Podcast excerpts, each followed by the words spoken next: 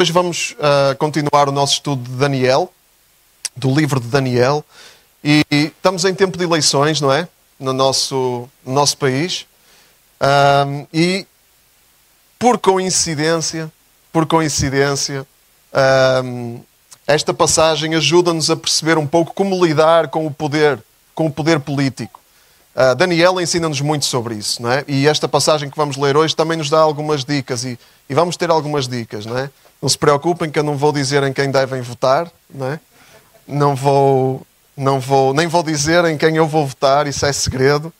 Uh, cada um tem que uh, decidir segundo a sua consciência, mas é bom ter alguns princípios, não é? Que nos ajudam a perceber como é que nos devemos relacionar uh, com, com a política, com o poder político. e esta, esta, este capítulo que vamos ler hoje dá-nos alguma ajuda para isso. E nós que somos exilados na Babilónia, nós que estamos numa terra que não é nossa, que estamos uh, longe da nossa pátria ainda, estamos a caminhar para a nossa pátria celestial, não é? Uh, ansiamos por estar plenamente uh, na nossa pátria celestial, que é a pátria de quem recebe Jesus como seu Senhor e Salvador, e tenho a certeza que se torna cidadão uh, de uma nova pátria, é? uma pátria do céu, a pátria celestial. Um, e, e, é isso que diz uh, Filipenses 3,20, que nós somos cidadãos do céu e de lá esperamos que venha o nosso Salvador, o nosso Senhor Jesus Cristo, para, como estávamos a cantar, Ele voltará e para colocar tudo em ordem, não é? destruir o que, o que não presta e fazer de novo algo maravilhoso, que é aquilo que todos nós aguardamos. Amém? Duas, três pessoas. Mas é isso, eu sei que é isso, não é? Mesmo que não Amém, amém. Força aí, força aí. É isso, mas é isso que nós aguardamos. Enquanto aguardamos, também somos chamados a nos envolvermos aqui, não é? Somos chamados para não estar numa bolha, numa bolha à espera que venha o nosso Senhor e não queremos saber de nada o que acontece aqui. Isto é tudo para arder e é, uh, é tudo para destruir, então que vá tudo, é como diz a música, não é? A música do Roberto Carlos. Não vou dizer aqui que são palavras fortes. Mas Jeremias 29, 7 diz, diz isso, para trabalharmos pelo bem das cidades para onde nos levaram cativos, ainda que nós estejamos cativos neste, neste mundo físico, é? cativos neste mundo que, que não é bom, que é cheio de coisas, que, que é estragado pelo pecado, a criação boa de Deus, mas que foi estragada pelo pecado. Um, ainda assim, nós estamos aqui para trabalhar. É? Estamos aqui para trabalhar pelo bem das cidades, destas cidades onde nós vivemos, pelo bem de Vila Nova de Gaia, pelo bem do Porto, pelo bem de. Não sei se aqui há mais. Há quem venha de outras cidades. Gaia, Porto. É mais ou menos isso. E arredores, Irmesinde também. Não é? Temos aqui o Martim, de Irmesinde.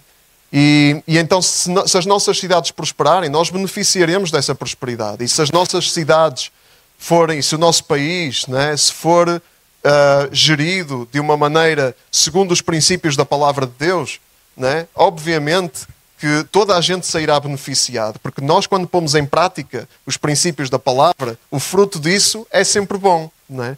Uh, mesmo que não haja entendimento que estamos a fazer isso por, para a glória de Deus. Não é? Mas quando a gente aplica estes princípios, uh, as, uh, o fruto disso é sempre bom. Não é? Eh, coisas simples, como quando nós, se aplicarmos o princípio de não roubar, a vida vai nos correr melhor do que se nós não aplicarmos esse princípio. Porque se não aplicarmos o princípio de não roubar, vamos roubar, mais cedo ou mais tarde vamos ser apanhados e vamos ter uma vida muito má e triste atrás das grades. É? Então, é, é, esses princípios funcionam sempre. E, e, e se as nossas cidades forem geridas assim, segundo estes princípios, o fruto disso será bom. Então, nós queremos também que uh, queremos também que esses valores, os valores cristãos, sejam uma realidade uh, na nossa, nas nossas cidades. E, e, estas duas dimensões têm que estar sempre presentes na nossa vida, de sermos cidadãos do céu, não somos daqui, mas estamos aqui. E trabalhamos aqui. E aqui fazemos o que Jesus nos disse para fazer, que é fazer discípulos. Né? Todo, entre, entre todos os povos, que façamos discípulos. Uh, nós, nós, da última vez, vimos como Deus ele se revela a estas pessoas, as pessoas que nós queremos fazer, as pessoas às quais nós queremos fazer discípulos, Deus já se está a revelar a elas. Deus, Deus já está a trabalhar na vida delas. Nós vimos isso na vida de Nabucodonosor no, na, na semana passada. Vimos que Deus ele estava a revelar-se a Nabucodonosor através de sonhos, através de, através de outras coisas. Não é? E também tinha lá um profeta né? e os amigos, os, os amigos do profeta que estavam à volta desse rei e o povo de Israel que estavam à volta desse rei também a revelar-lhe mais sobre este Deus que ele não conhecia. Uh, então Deus já está a trabalhar e nós vimos que nós não somos uh, nós não somos o, princípio nem o fim da revelação de Deus. Nós temos sim que fazer discípulos, mas colaborando com aquilo que Deus já está a fazer. Porque o nosso entendimento é que nós não somos uh, aqueles que vão transformar as, a vida das pessoas. Nós não somos aqueles que vão transformar uh, o mundo numa coisa uh, agradável a Deus. Não, nós estamos aqui para colaborar com Deus naquilo que Ele está a fazer, nessa revelação. Porque é o Espírito de Deus que faz isso. É o Espírito de Deus que se revela. E, e como vemos em Daniel, Daniel entrou, ele até foi chamado, né? ele foi chamado quando a revelação já estava a acontecer. E isso mostra-nos que Deus ele, ele está a exercer a sua soberania. Ele está a exercer a sua revelação, porque Deus deseja muito revelar-se. O coração de Deus é para se revelar. Não é para se manter escondido. É, o coração de Deus é para se revelar. Nós às vezes é que uh, nós às vezes é que impedimos a sua revelação. Mas o coração de Deus é para se revelar. E, e hoje uh, a palavra de Deus põe-nos o foco não em Nabucodonosor, Nabucodonosor já passou à história, um, foi o fim de, de, de, Nabucodonosor ali naquele capítulo 4 que nós lemos, mas hoje uh, a palavra de Deus, no capítulo 5, mostra-nos outro rei, o rei Baltazar. Em algumas traduções diz Belsazar, na tradução da Bíblia para Todos que, que eu estou a usar diz Baltazar. Uh, Baltazar significa Uh, Baal, o Deus Baal, Bel, Baal, dá poder ou tem poder. Dá poder, dá riquezas. E, e este rei uh, tinha, tinha esse.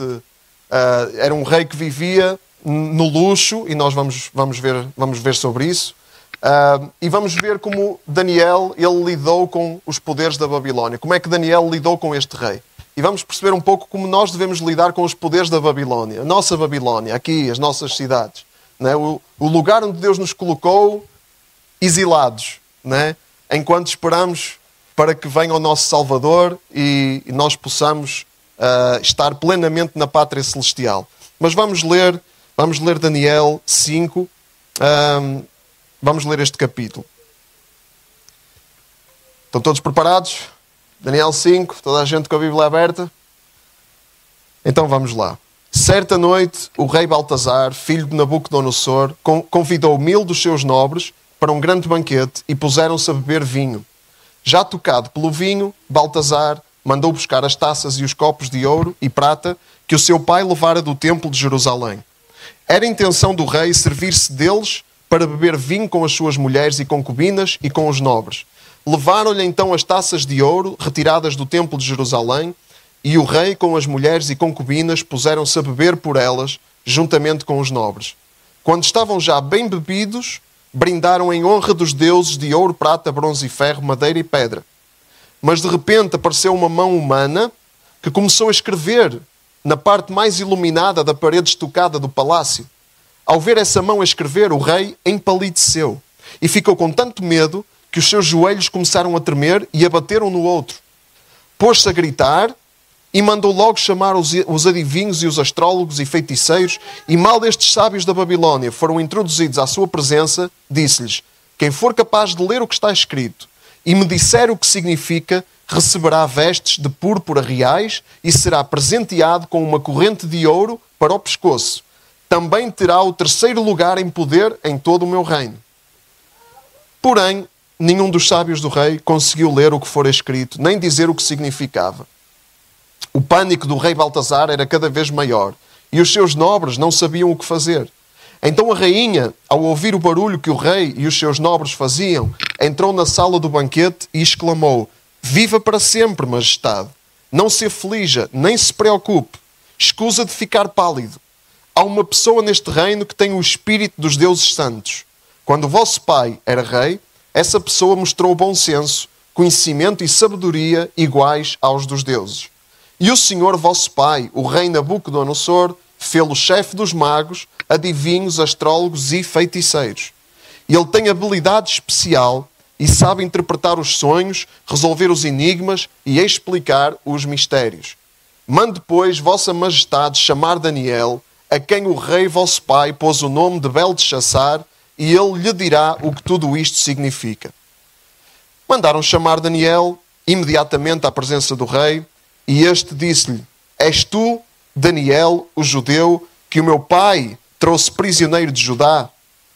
Ouvi dizer que tens o espírito dos deuses e que tens uma inteligência luminosa e sabedoria extraordinária. Até aqui, nenhum dos meus sábios e adivinhos que me trouxeram foi capaz de ler esta escrita, nem de me explicar o seu significado. Mas ouvi dizer que és capaz de revelar o que está escondido e explicar os mistérios. Se conseguires ler esta escrita e me disseres o que significa, receberás vestes de púrpura reais e ofereço-te uma corrente de ouro para o pescoço. E serás a terceira pessoa mais poderosa do meu reino. Daniel respondeu ao rei: Pode guardar os presentes, majestade, ou se o entender, pode dá-los a outra pessoa. Quanto à inscrição, eu vou lê-la e explicar para Vossa Majestade o seu significado. O Deus Altíssimo permitiu que Nabucodonosor, vosso pai, fosse um grande rei e deu-lhe glória e majestade. A sua grandeza era tal que os povos de todas as nações, raças e línguas o temiam e tremiam diante dele. Ele tinha poder para matar ou deixar viver, honrar ou humilhar a quem ele quisesse. Mas por causa do seu orgulho, teimosia e crueldade, foi-lhe retirado o trono e privado da dignidade real. Foi afastado do convívio da sociedade humana e ficou sem entendimento como um animal. Vivia com os burros selvagens, comia erva como os bois e dormia ao relento e o orvalho caía-lhe em cima. Por fim reconheceu que o Deus Altíssimo domina sobre os reinos dos homens e tem poder para os entregar a quem bem lhe parece. Porém, Vossa Majestade, que é filho dele, não se mostrou submisso, embora soubesse tudo isto. Vossa Majestade ofendeu o Senhor do céu ao mandar vir os copos e as taças que eram do seu templo. Com os seus nobres e as suas mulheres e concubinas, bebeu vinho por eles, cantando louvores aos deuses feitos de ouro, prata, bronze, ferro, madeira e pedra Deuses que não podem ver nem ouvir e que nada conhecem. Mas não prestou honra a Deus, que lhe pode dar a vida ou a morte e que controla tudo o que, vossa, o que Vossa Majestade faz. Por isso, Deus, por mão misteriosa, fez escrever estas palavras. A sua leitura é a seguinte: Mene, Mene, Tekel, Farsim. Ou seja, Mene, Deus contou os dias do vosso reinado e fê-los chegar ao fim. Tekel, Vossa Majestade foi pesado na balança e era leve demais. Farsim, o, o vosso reino foi dividido e dado aos medos e aos persas. Imediatamente, Baltazar deu ordens aos seus servos para que vestissem Daniel com um manto de púrpura real e lhe pusessem uma corrente de ouro ao pescoço. E fez dele a terceira pessoa mais poderosa do reino. Naquela mesma noite, Baltazar, o rei da Babilónia, foi morto.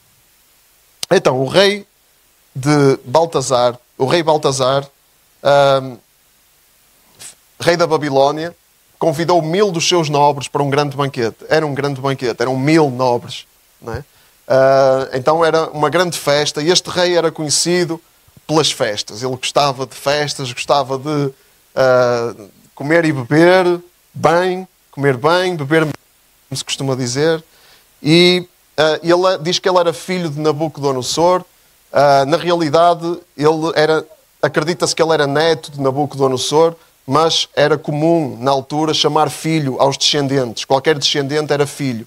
Uh, era uma coisa comum na, na antiguidade e neste, e neste contexto da Babilónia em particular. Uh, havia, tinha havido mais reis entre Nabucodonosor e, e Baltazar, Uh, e nós sabemos isso por causa do tempo que tem de passar do exílio, é? porque o exílio foram 70 anos, então pelos cálculos que se fazem e pelos achados arqueológicos que confirmam, isso também, uh, sabe-se que o rei Baltazar não era filho de Nabucodonosor, mas era chamado filho porque os descendentes eram assim chamados. Ele era filho da filha de Nabucodonosor, é isso que se acredita, era neto de Nabucodonosor. Uh, mas o que é que fez Baltazar? Isto são pormenores e curiosidades históricas. O que é que fez Baltazar? Diz a palavra né, que ele uh, fez algo muito grave, muito grave. Ele uh, foi arrogante para com Deus, tocado pelo vinho, mandou buscar as taças, os copos de ouro e prata que o seu pai levara do templo de Jerusalém. Uh, para beber vinho com as suas mulheres e concubinas e com os nobres. Ou seja, ele pegou nos, nos utensílios do templo de Deus, que eram sagrados, eram, eram uh, utensílios que Deus uh, tinha, tinha, tinha, o povo tinha destinado para o culto a Deus por ordem de Deus. Né? Então eram coisas muito, muito preciosas para os judeus e eram uma blasfémia o rei fazer uma coisa dessas, pegar naquilo e usar aquilo para lá para, para as orgias que ele fazia.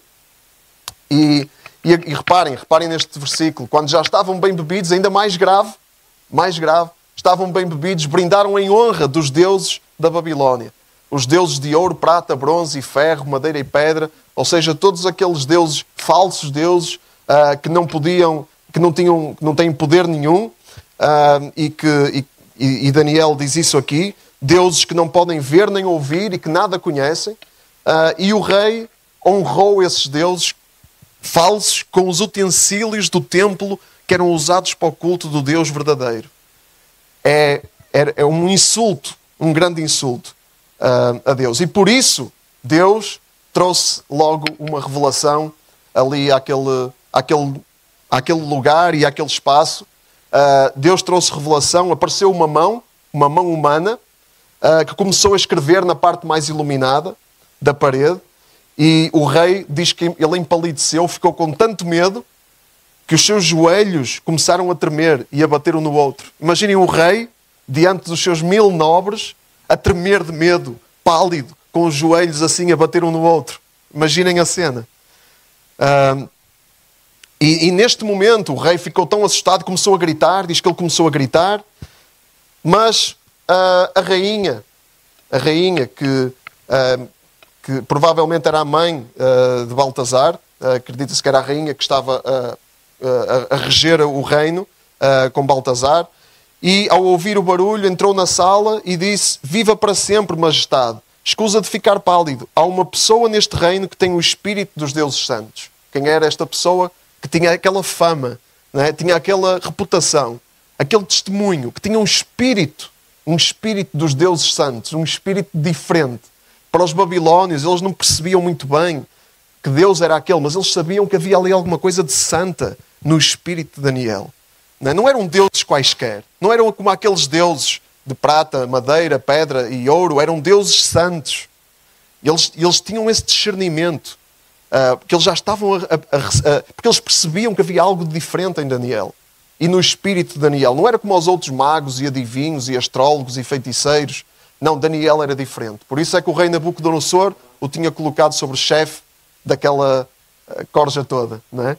Passa a expressão. E Daniel foi chamado, é? nós percebemos que Daniel tinha esta reputação, que ele podia resolver os enigmas, explicar os mistérios, ele tem uma habilidade especial, sabe interpretar os sonhos, porque Deus estava. Mas, e, e, é, e é interessante que, apesar destas habilidades todas que eles viam em Daniel, eles, eles diziam que Daniel tinha o espírito dos deuses santos. Então eles também sabiam que não era o poder de Daniel, não era uma habilidade de Daniel, era algo que Daniel recebia. E Daniel também, ah, de certeza que durante a sua vida deixou isso bem claro, não é? que não era o poder dele, era o poder de Deus que lhe dava aquelas capacidades especiais. Daniel é chamado e o rei faz o quê?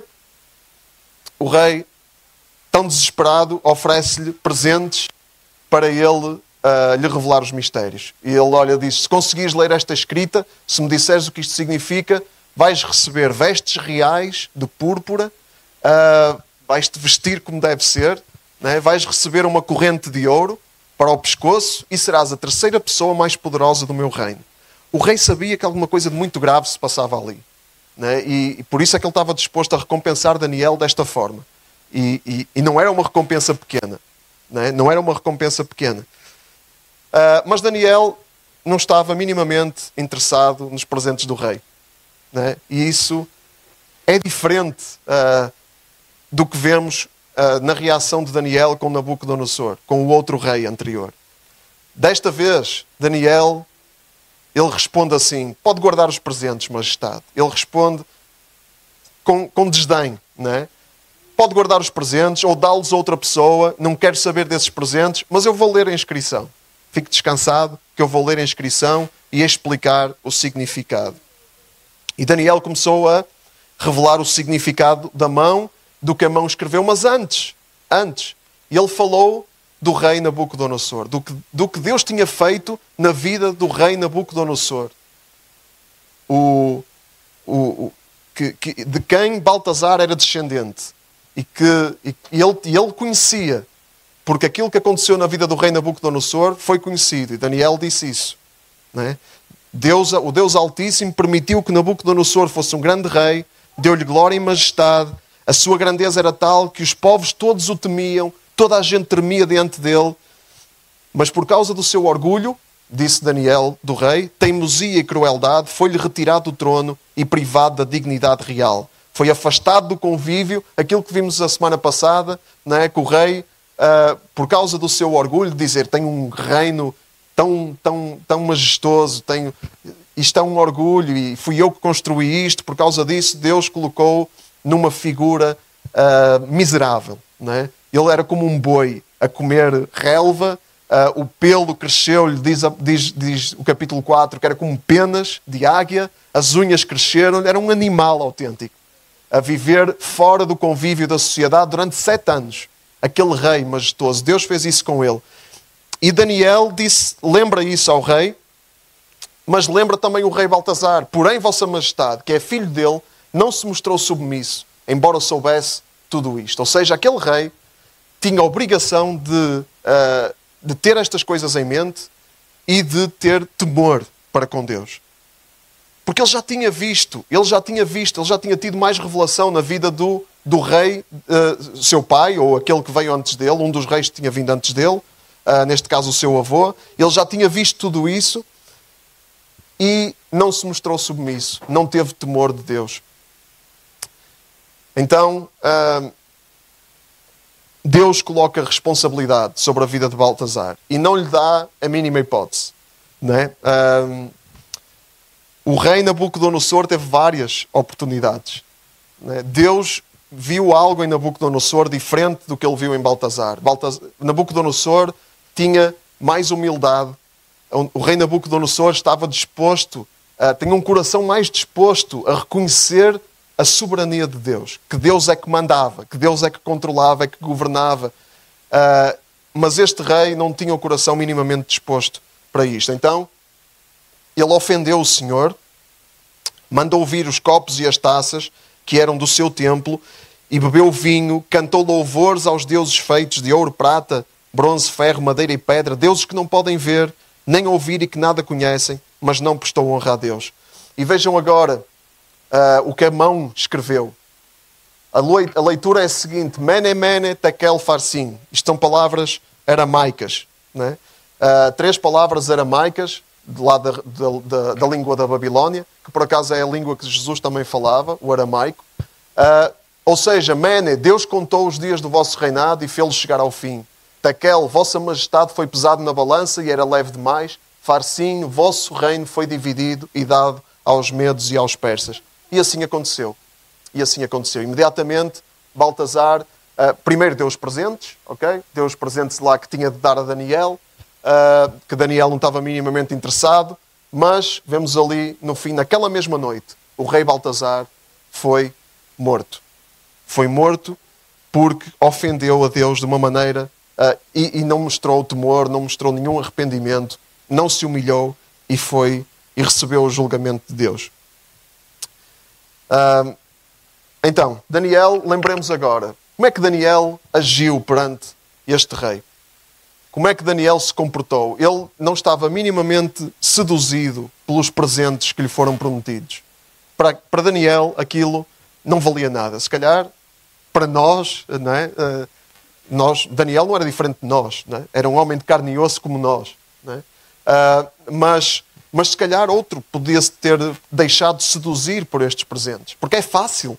É fácil uma pessoa deixar-se seduzir por estes presentes, quando, quando nos são oferecidos assim. Não é? Uh, mas Daniel não. Ele disse: pode guardar os presentes ou dá-los a outra pessoa. Uh, dizer isto a um rei é preciso ter, uh, diante de mil nobres, né, num banquete, uh, o, o, rei da Babilónia, é preciso ter. É preciso ter coragem. Né? É preciso ter coragem. E, e, e Daniel teve essa coragem. Ele não se deixou seduzir pelo poder. Ou seja, aquilo que o poder lhe prometeu para ele não mudou uh, a sua atitude, uh, não, não o fez tornar-se mais suave, mais amigável. Não, pelo contrário, Daniel ficou, parece que ficou ainda mais ríspido para com o rei. E, e esta é uma mensagem preciosa para nós. Daniel não se deixava seduzir. E nós, estamos em tempo de eleições, estamos a ouvir os políticos, não é? estamos a ouvir os nossos governantes e aqueles que querem ser governantes a fazerem uma série de promessas, a prometerem-nos presentes. É isso, não é? Todos eles prometem-nos presentes. E, e nós gostamos, uh, agradam-nos, não é? Claro que temos muita desconfiança, muita desconfiança, mas, mas quando ouvimos aquelas promessas, dizemos: se isto for, se, se ele fizer mesmo isto, vai ser, vai ser ótimo, não é? Uh, vai-se acabar com tudo o que é mau, vai-se acabar uh, com a corrupção, vai-se, vai-se, toda a gente vai ter subsídios, toda a gente vai ganhar bem, toda a gente vai ter feriados e férias. Quando a gente os ouve falar em tempo de campanha eleitoral, é, é, é uma maravilha, não é? É tipo, vem aí o paraíso na Terra. É? Nenhum deles diz que vai ser difícil. É? Nenhum deles diz que vai ser, que vai haver uh, coisas difíceis e, e que, que, vamos, vamos ficar aflitos. Não, ninguém diz isso. Ninguém diz isso. Vai ser tudo maravilhoso. Uh, então, e nós temos que perceber isso. Nós não nos podemos deixar enganar, achar que aquilo que os políticos nos prometem, uh, que nos vai salvar, que vai, que vai, ser isso que vai mudar a nossa vida, uh, que são que é a economia, a economia que nos vai libertar. Eu sei que ninguém, nenhum de nós que conhecemos a palavra de Deus, nenhum de nós pensa isso racionalmente, mas em algum nível, às vezes nós achamos que se houver pessoas que façam as coisas bem, uh, então nós vamos ter aqui, vamos ser, vamos ter aqui um mundo muito melhor. E é verdade o que eu disse no início, isso é verdade. Quando pomos os princípios cristãos em prática, as coisas correm melhor. É verdade. Mas isso não significa, uh, não significa que vai haver salvação. E esse é o nosso principal objetivo. Nós estamos aqui para fazer discípulos de Cristo.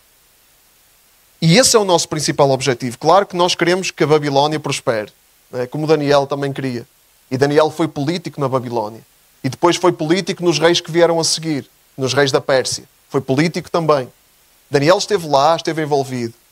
Mas, mas nós não podemos perder de vista o nosso principal objetivo aqui, que é fazer discípulos de Cristo. E isso nenhum político vai produzir.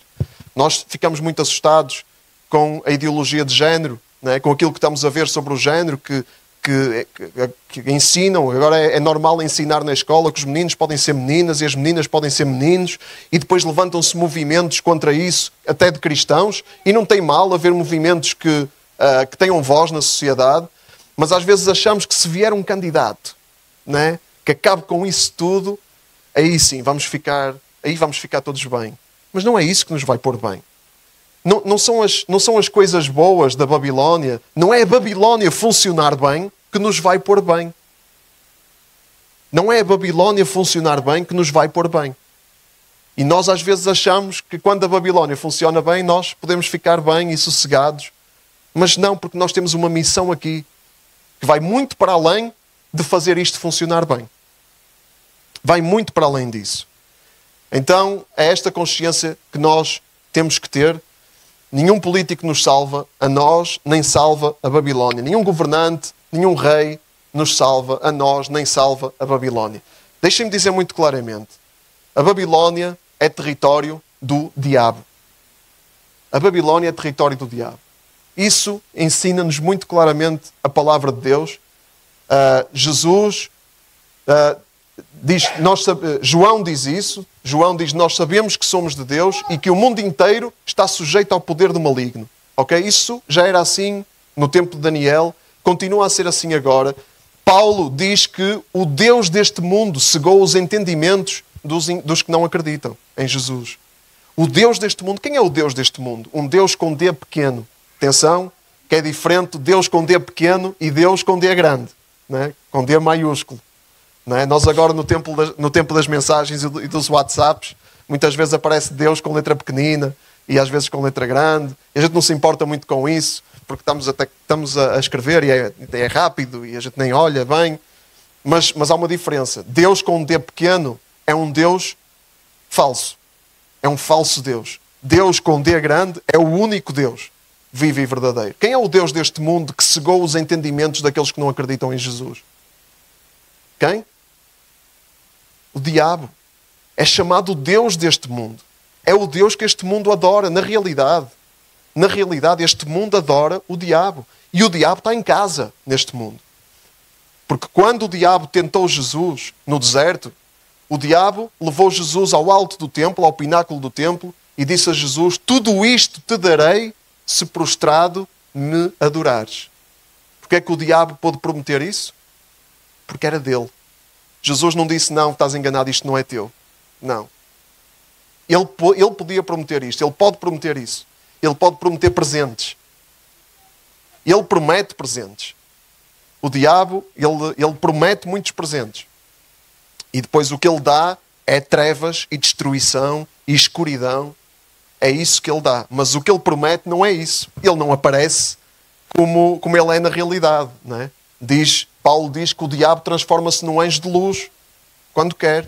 Então ele aparece muitas vezes como um anjo de luz. Ele aparece como uma coisa muito, muito boa de aspecto, muito bela. Aquilo que ele nos oferece parece muito bom, muito belo. Mas na realidade estamos a vender a nossa alma é? e, e a negociar a nossa fé. Como é que Jesus lidou com os poderes da Babilónia? No, no caso, os poderes lá na, em Israel, na, na Judeia, onde Jesus andou. Como é que Jesus lidou com os poderes da Babilónia? Vamos ver dois exemplos.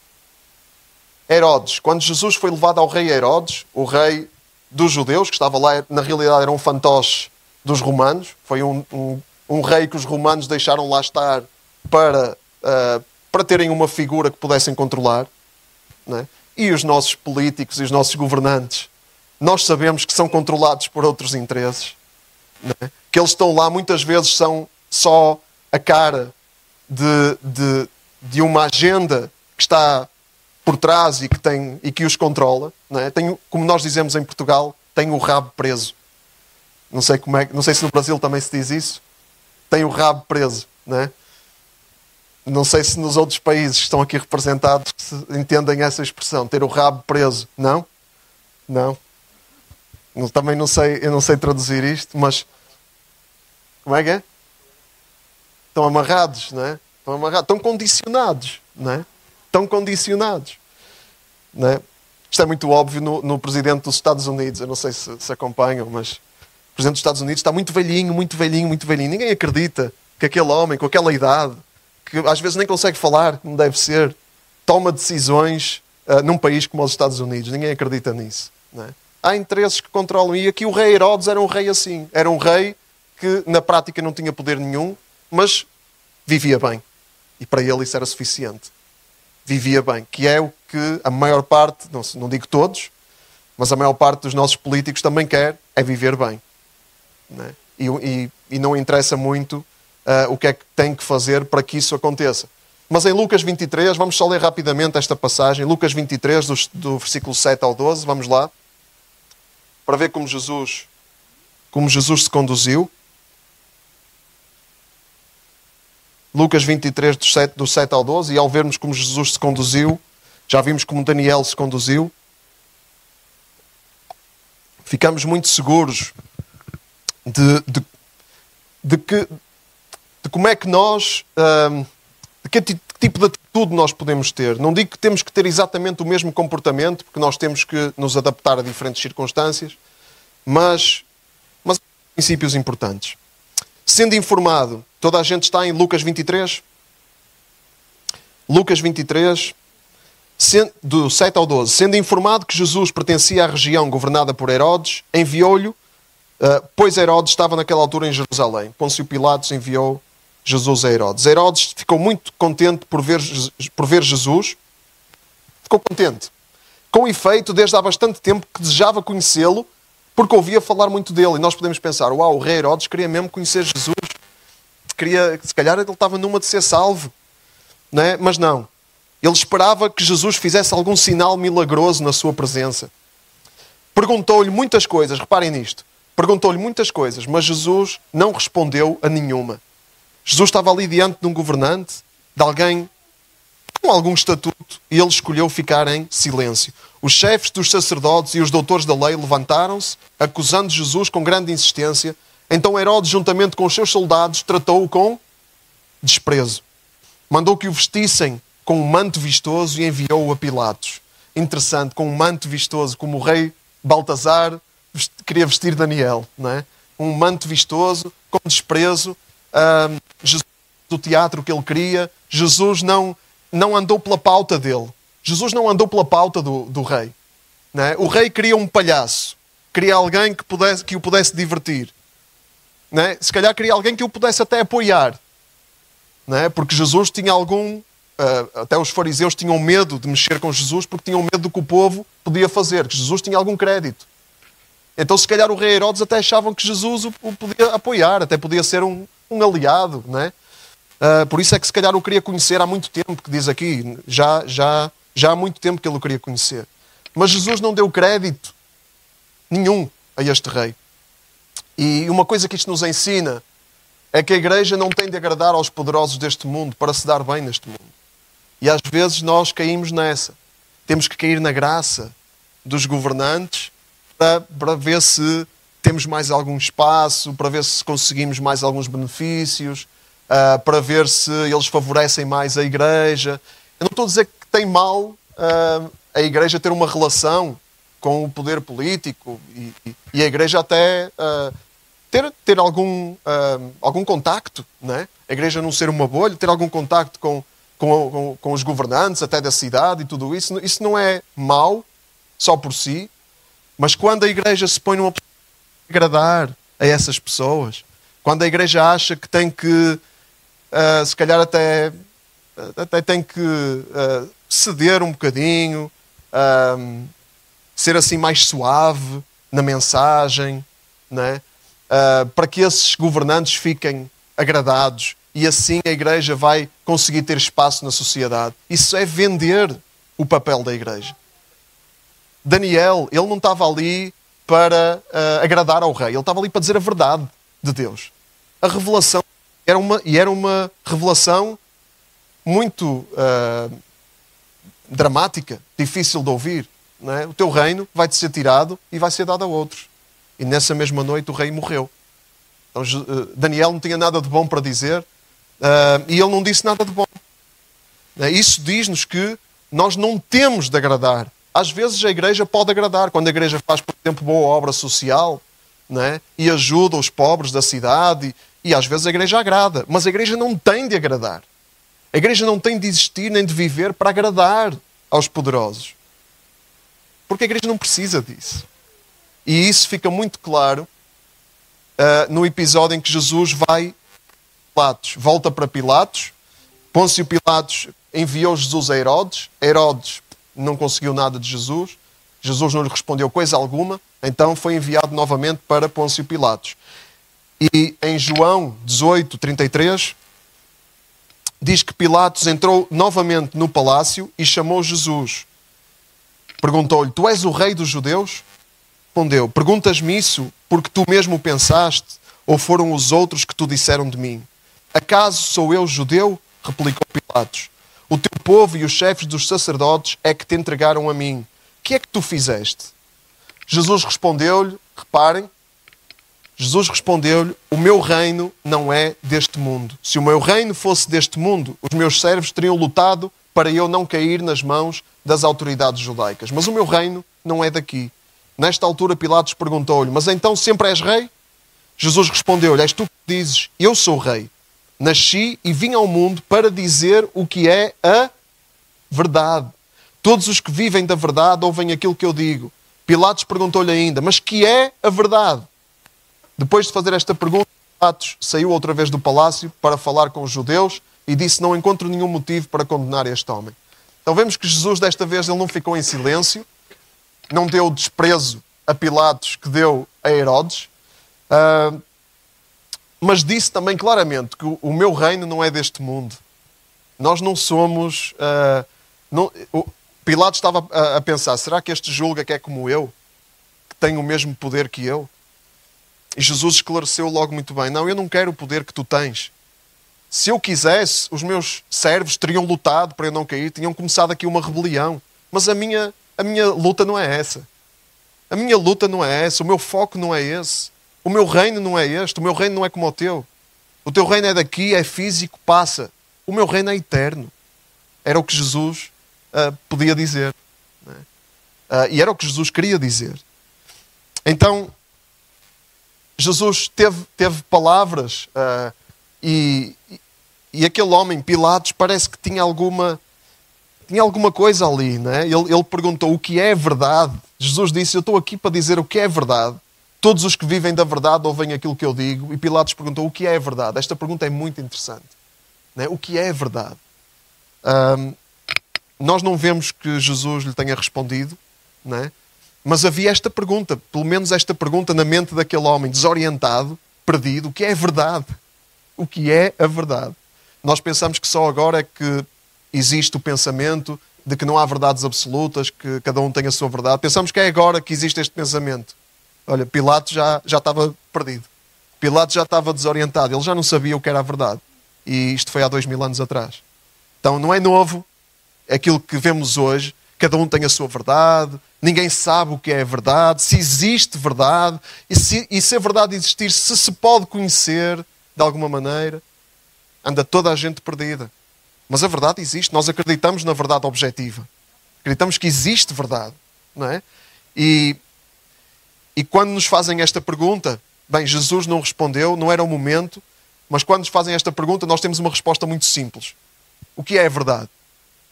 Alguém tem uma resposta assim simples de uma frase? Jesus é o caminho, a verdade e a vida. Jesus é o caminho, a verdade e a vida. Simples. A verdade é uma pessoa. A verdade não é um conjunto de ideias. A verdade não é uma ideologia política. Nenhum partido tem a verdade toda. Alguns estão mais perdidos do que outros. Isso, isso nota-se. É? Mas nenhum tem a verdade toda. Ainda há, ainda há pouco tempo houve um político que disse que Jesus também cometia erros. Jesus também andou cá e errou. Não é? Isso andou nas redes sociais. Então, nenhum deles tem a verdade. E isto diz-nos que nós estamos na Babilónia, nós estamos neste mundo, mas nós não pertencemos a este mundo. O nosso reino não é deste mundo. Nós não temos nenhum nós não temos que ter nenhuma ansiedade. Nenhuma ansiedade. Como é que as coisas vão correr? Vocês acham que Daniel estava ansioso?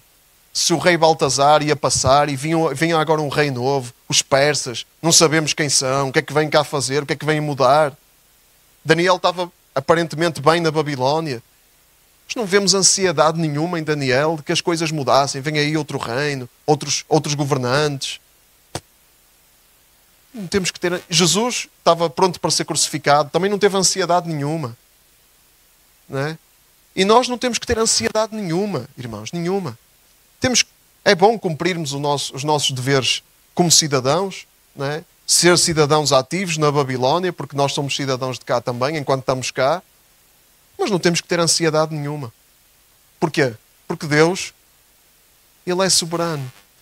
Daniel diz aqui ao rei Baltazar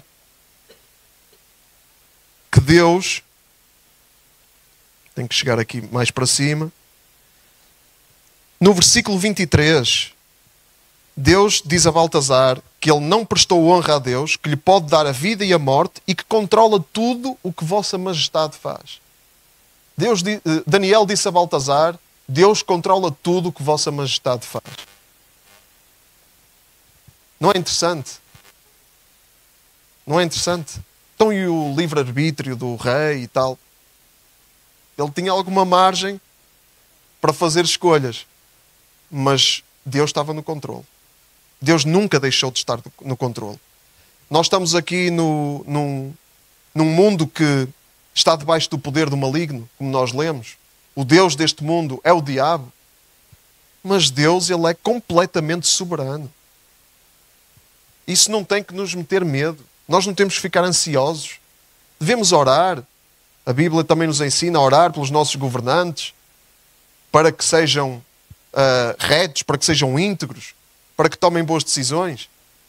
Mas as decisões deles, irmãos, não mudam nada que Deus não queira que seja mudado para a igreja, para o seu reino. Deus é completamente soberano. Deus disse isso, nós somos chamados à obediência na Babilónia, aqui somos chamados para cumprir as leis daqui. Jesus disse: Dai a César o que é de César e a Deus o que é de Deus. Quando lhe perguntaram se deviam pagar imposto, paguem os impostos, disse Jesus. Deem o imposto a César. Não é? Cumpram as vossas obrigações como cidadãos. Vocês não são deste mundo, mas estão aqui. Enquanto estão aqui, há que cumprir as leis. E Paulo, Paulo, isto, isto, quando nós pensamos no contexto em que Paulo escreveu isto, isto é para arrebentar com a nossa mente. Paulo escreveu isto, todos se devem submeter às autoridades públicas. Paulo escreveu isto num tempo em que a igreja estava a ser perseguida. Irmãos, em que a igreja estava a ser perseguida em que o Império Romano estava a perseguir a igreja. E Paulo diz dessas pessoas que andavam a perseguir a igreja, todos se devem submeter a estas autoridades públicas. Não é incrível? Não é? Paulo podia dizer: são, isto são governantes que não obedecem a nada nem a ninguém, não, se, não têm temor de Deus, não se humilham diante de Deus, revoltem-se contra eles? Uh, destruam este império, peguem em armas, mas o reino de Jesus não funciona assim.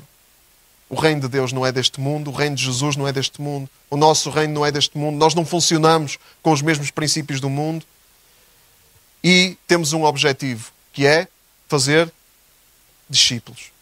Esse é o nosso objetivo. Não é discípulos do partido A, B ou C. Não é, não é, ah, não temos o chamado de fazer partidários quem está envolvido na política, e há cristãos que se envolvem na política, como Daniel estava envolvido na política, claro, tem que fazer esse papel, né? tem que chamar pessoas para as suas ideias. Não faz mal a gente debater ideias e defender ideias. Mas não é esse o nosso principal objetivo. E muitas vezes a igreja está perdida nisso. Estamos perdidos nessa discussão política. Não é? porque, porque às vezes há discordância. Não é? sobre as ideias de, de um, da esquerda e da direita, e do, do aquele partido e daquele, e às vezes a discussão torna-se muito acesa, não é? Ficamos muito ansiosos com isso. Não temos de ficar ansiosos. O que nós queremos é fazer discípulos de Cristo. Então, quem vota no dia 10, exerça o seu direito, se quiser, não é? exerça o seu direito, é um direito que, que, que temos, não é? podemos exercer. Eh, para participar na vida do nosso país, para participar na vida do nosso país, é algo importante. Uh, não há nenhum, nenhum Messias lá entre os candidatos, nenhum, não há nenhum Messias, o Messias já veio, o Messias é Jesus, ele já veio, já morreu pelos nossos pecados, já ressuscitou, subiu, está à direita do Pai e vai voltar para fazer novos céus e nova terra e para levar a sua igreja. Amém? O Messias já veio. Então não há nenhum Messias. Então não vamos depositar as nossas esperanças em nenhum homem, nem em nenhum partido, mas vamos, vamos ser cidadãos também ativos e perceber o que é que é melhor para o nosso país e melhor para o nosso, para o nosso mundo, não é? Mas não nos vamos deixar seduzir pelos presentes dos Baltazares. Os Baltazares deste mundo, há muitos Baltazares aí com muitos presentes, né? Uh, querer seduzir, quando, e quando a igreja quando a igreja, quando uma igreja é uma igreja pequenina, assim como a nossa, não tem grande expressão, eles não se interessam muito. Quando a igreja tem muita presença na sociedade, quando a igreja é muito, uh, tem muita estrutura, né?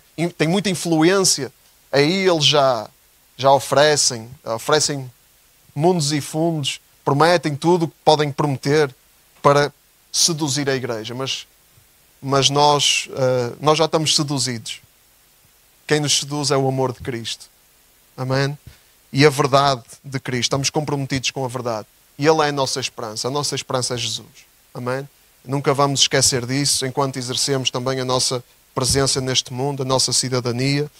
Uh, e como igreja precisamos de orar. Amém? Somos chamados, somos chamados para orar pelo, pelos nossos governantes.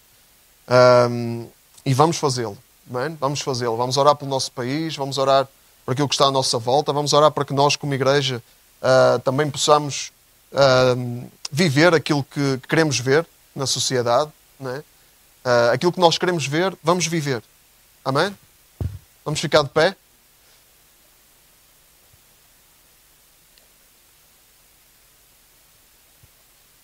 E vamos orar para que, acima de tudo, Deus exerça a sua soberania e faça a sua vontade e manifeste o seu poder e que venha.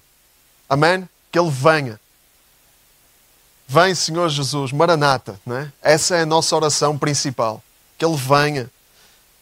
Sim, Deus, nós te, te louvamos nesta manhã, Senhor, sabendo, Pai, e com uma certeza renovada de que Tu és soberano, Senhor. Não há nada neste mundo que aconteça que te escape, uh, que seja alheio a Ti, Senhor, alheio à Tua vontade.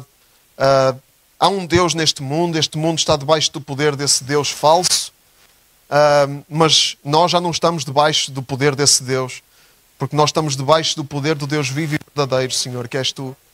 Deus, então, eis-nos aqui, Senhor. Controla a nossa vida, Pai. Governa a nossa vida. Ajuda-nos a viver aquilo que queremos ver, Senhor. Ajuda-nos a viver aquilo que queremos ver, Senhor. Ajuda-nos a ser aquilo que Tu nos chamaste para ser. E ajuda-nos, Senhor, acima de tudo, Deus, a fazer discípulos, Pai. Discípulos entre aqueles que já estão connosco à nossa volta e entre aqueles que ainda não estão connosco e que queremos muito que Te conheçam, Senhor.